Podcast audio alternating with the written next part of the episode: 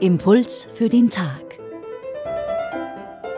Diese Woche mit Monika Fischer und Pater Anton Eigner.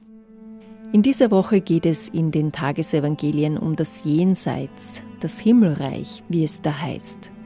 Heute lesen wir von einem Vergleich mit guten und schlechten Fischen, die die Fischer aus ihren Netzen glauben.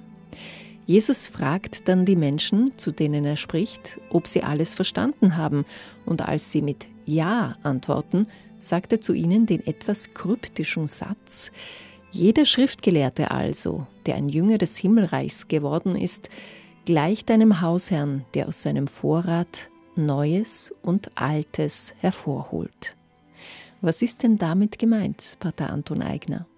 Das Matthäusevangelium ist zu einer Zeit geschrieben worden, als Schriftgelehrte, die zuerst schon an jüdischen Bibelschulen studiert haben und dann Christen geworden sind und sich taufen ließen, in den noch jungen christlichen Gemeinden die Botschaft Jesu verbreitet haben. Man nimmt an, dass Matthäus diesen Satz, den man nur in seinem Evangelium findet, gezielt an diese Theologiegelehrten gerichtet hat. Und zwar mit zwei besonderen Hinweisen. Der eine Hinweis, die christlichen Schriftkundigen verwalten einen Schatz. Ein Schatz ist etwas Kostbares, das man hüten muss. Man muss darauf achten, dass der Schatz nicht verloren geht. Mit einem Schatz muss man sorgsam umgehen. Genau in dieser Weise sollen die Schriftgelehrten den Schatz pflegen, der ihnen anvertraut worden ist, also das Wort Gottes.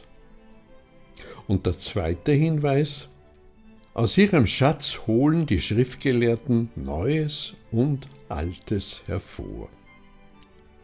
Man darf annehmen, dass unter dem Alten die Bibel, also unser Altes Testament, und unter dem Neuen Jesu Botschaft vom Himmelreich zu verstehen ist.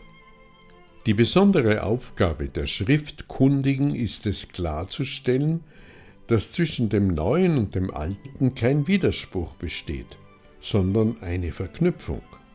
Das heißt, die alten Verheißungen werden durch Jesus erfüllt.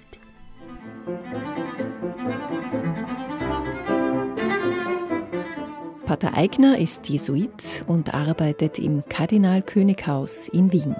Das heutige Tagesevangelium finden Sie bei Matthäus Kapitel 13, 47 bis 52. Die Impulse können Sie auf radioklassik.at nachhören.